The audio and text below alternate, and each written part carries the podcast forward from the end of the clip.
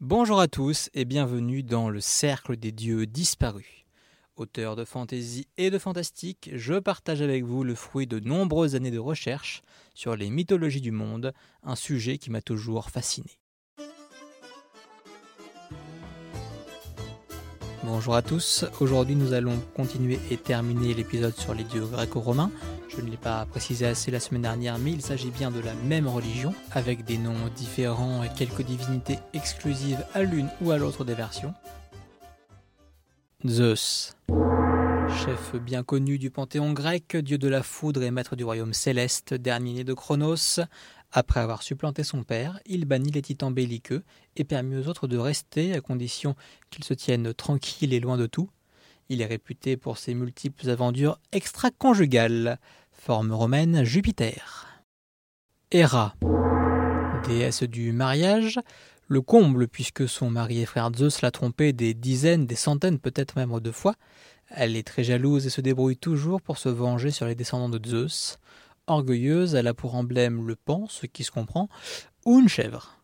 Forme romaine Junon. Janus, un dieu romain mineur fidèle à Héra, dieu des choix, des seuils et des transitions, il a deux visages dont aucun ne vous regarde en face. Poséidon, le dieu des mers et maître aussi du plan terrestre, troisième enfant de Chronos, lorsqu'ils eurent renversé leur père, Zeus lui accorda la terre et la mer à gouverner. D'ailleurs, il est réputé créer aussi bien des séismes que des tempêtes. Il commande aux chevaux et aux êtres marins. Il conçut des cyclopes de seconde génération avec des nymphes. Triton, un seigneur marin lui aussi, ainsi que les jumeaux Éole et Béotos, maîtres des vents. Forme romaine, Neptune.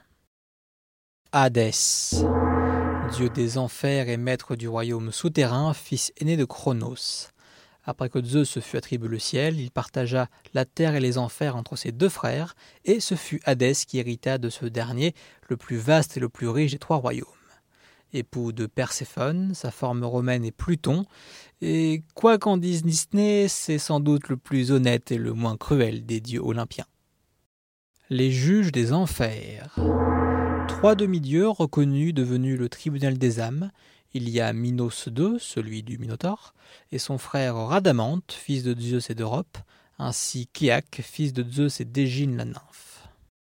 Orcus, divinité romaine mineure, dieu infernal des châtiments et des parjures, le bourreau favori de Pluton.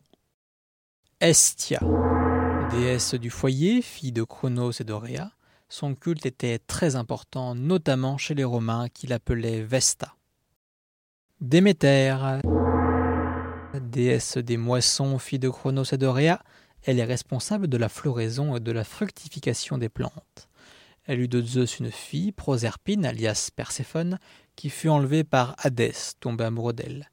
Après des négociations, il fut décidé que Proserpine passerait six mois avec sa mère, le printemps à l'été, et six mois avec son mari, l'automne et l'hiver. Forme romaine, Cérès. Chloris, déesse mineure des fleurs, femme de Zéphyr. Les Romains l'appelaient Flore et la vénéraient beaucoup plus que les Grecs. Pomone, déesse mineure des fruits, connue seulement des Romains. Sylvanus, dieu mineur des forêts, exclusif à la croyance romaine. Apollon, dieu de la musique, de la beauté, de la lumière, jumeau et père d'Artémis, il est le fils de Zeus et de la cousine de celui-ci, Leto, fille des titans et Phobé, la déesse de l'invisible. C'est un archer expérimenté, il est responsable de l'inspiration tragique, peut envoyer des visions prémonitoires et guérir ou causer la peste. Dans les cultes tardifs, il devient icône du soleil à la place d'Hélios. Forme romaine, Phébus. Artémis, déesse virginale de la chasse, puis de la lune à la place de Sélénée, jumelle et parèdre d'Apollon. Elle est perpétuellement accompagnée de nymphes, les Pléiades. Elle rejette les hommes, autres que ses proches. Ses fidèles suivent son exemple et ne se laissent pas distraire par l'amour. Mais elle est aussi protectrice des femmes enceintes. Forme romaine, Diane. Asclépios. Dieu de la médecine, fils d'Apollon, il possède un bâton orné d'un serpent devenu l'emblème des pharmaciens, différent du caducée d'Hermès. Le serpentaire est aussi à son effigie. Il pratiquait l'incubation, c'est-à-dire la guérison ou la prescription via les rêves. Iji, déesse de la santé et de l'hygiène auquel elle donne son nom, fille d'Asclépios, elle possède aussi un serpent curatif qui boit dans sa coupe magique. Son enseignement limite la transmission des maladies et donc allège le fardeau de son père. Forme romaine salus qui donne le mot salubrité. Panacée, une autre fille d'Asclépios, déesse des plantes curatives. Elle possédait le remède à tous les maux auxquels elle donne son nom. Son père, sa sœur et elle sont invoqués dans le serment d'Hippocrate. Aphrodite déesse de l'amour. Lorsque Cronos trancha les génitoires de son père, ils tombèrent dans l'océan, créant les naïades qui préférèrent aller dans les rivières, ainsi qu'Aphrodite. Il lui fallut attendre un certain nombre d'années avant qu'elle naisse véritablement, sortant d'une huître géante. Mariée contre son gré à Héphaïstos, elle le trompe entre autres avec Arès, dont elle a eu quatre enfants Phobos, dieu de la peur, son jumeau Daimos, dieu de la terreur, Antéros, le dieu de l'amour réciproque, et Harmonie forme romaine, Vénus. Athéna, déesse vierge de la sagesse, du travail et de la guerre juste. Elle est fille de Zeus et d'une de ses cousines, métisse. Caractérielle, il vaut mieux éviter de la contrarier. Ses emblèmes sont la chouette et l'olivier. Forme romaine, Minerve.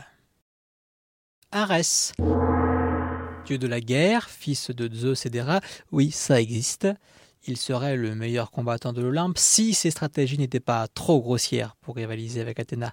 Seule la victoire rapide compte pour lui, peu importe les pertes humaines ou la cruauté. Il reste néanmoins redoutable. Les Romains le nommaient Mars et en faisaient leur dieu principal, avant même Jupiter. Bellone, déesse romaine défendant la paix, guerrière et stratège. Elle était adorée surtout par les simples soldats qui voyaient Mars comme une entité trop lointaine d'eux. Son équivalent grec, Enyo, représente plutôt ce qu'il y a de pire dans la bataille. Cela illustre à mon sens la différence de mentalité entre les Grecs et les Romains vis-à-vis de la guerre. Karna, une déesse romaine mineure, une guerrière qui protège les portes des maisons. Héphaïstos, dieu de la forge et du feu, avec Arès c'est l'autre fils légitime de Zeus et d'Héra.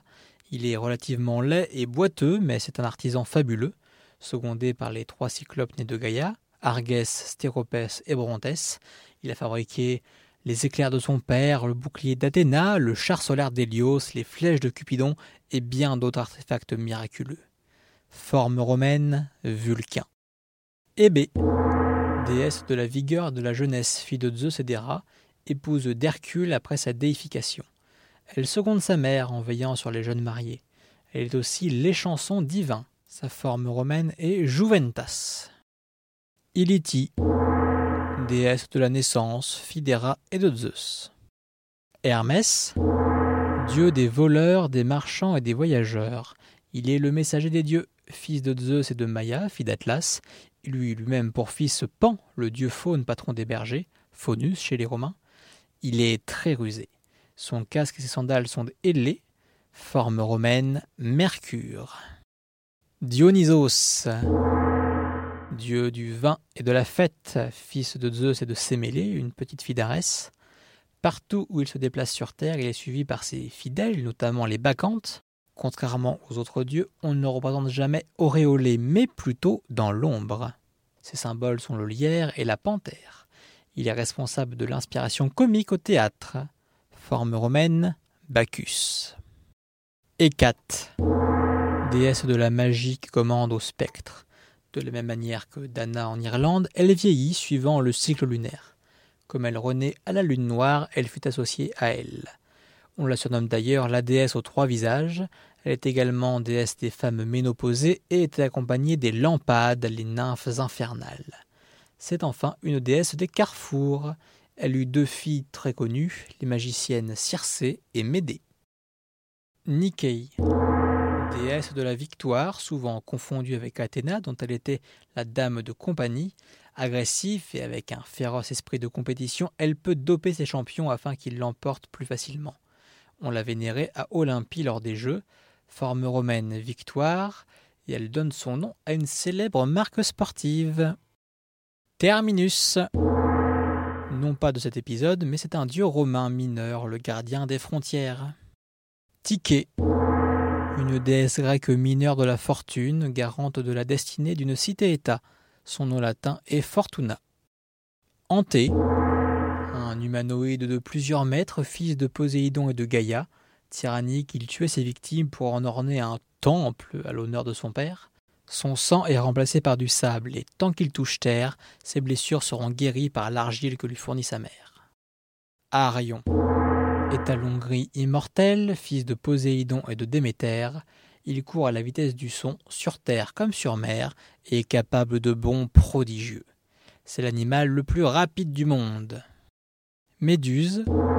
Alors ce n'est pas une déesse, une immortelle, mais elle mérite qu'on parle d'elle. Prêtresse d'Athéna, elle fut séduite par Poséidon et mise enceinte dans le temple de la déesse qui le prit très mal. Pour cela, Méduse fut changée en monstre au regard pétrifiant et rejoignit les sœurs Gorgones. Son fils, d'apparence humaine, lui fut retiré par le fourbe Thésée, qui la tua ensuite. Après sa mort, son amant créa à partir de son sang deux êtres immortels, Pégase, le cheval ailé, et Chrysaor, le guerrier d'or. On termine avec une petite précision sur les nymphes, les esprits de la nature. Il y en a de nombreux groupes, parmi lesquels les dryades, nymphes des bois, les oréades, nymphes des montagnes, les néréides et les océanides, nymphes marines, les naïades, nymphes des rivières, les alcyonides, fidalcionées, les nymphes des cieux, les éliades, nymphes du soleil, fidélios, les iades, nymphes de la pluie, les lampades, nymphes des enfers, et les hespérides, nymphes du crépuscule. Cette fois terminus, au moins pour cette semaine. La semaine prochaine, nous allons faire un bref détour par le panthéon étrusque, tant qu'à être du côté de l'Italie. Et si vous avez en tête tout ce qu'on vient de se dire, euh, il y a certaines choses qui vont peut-être vous parler. À bientôt! Vous pouvez retrouver certains de ces dieux dans ma série Les Chroniques du Nouveau Monde. Elle retrace les aventures d'une jeune celte autour du monde, à la rencontre d'une quinzaine de cultes polythéistes. Durant mes recherches, j'ai comparé plusieurs sources quand cela était possible et j'ai dû faire des choix, donc je ne prétends pas détenir la vérité sur les dieux que je vous ai présentés. Certains points ne seront sans doute jamais tranchés avec certitude. Si cet épisode vous a plu, n'hésitez pas à mettre une note et à le partager. À la semaine prochaine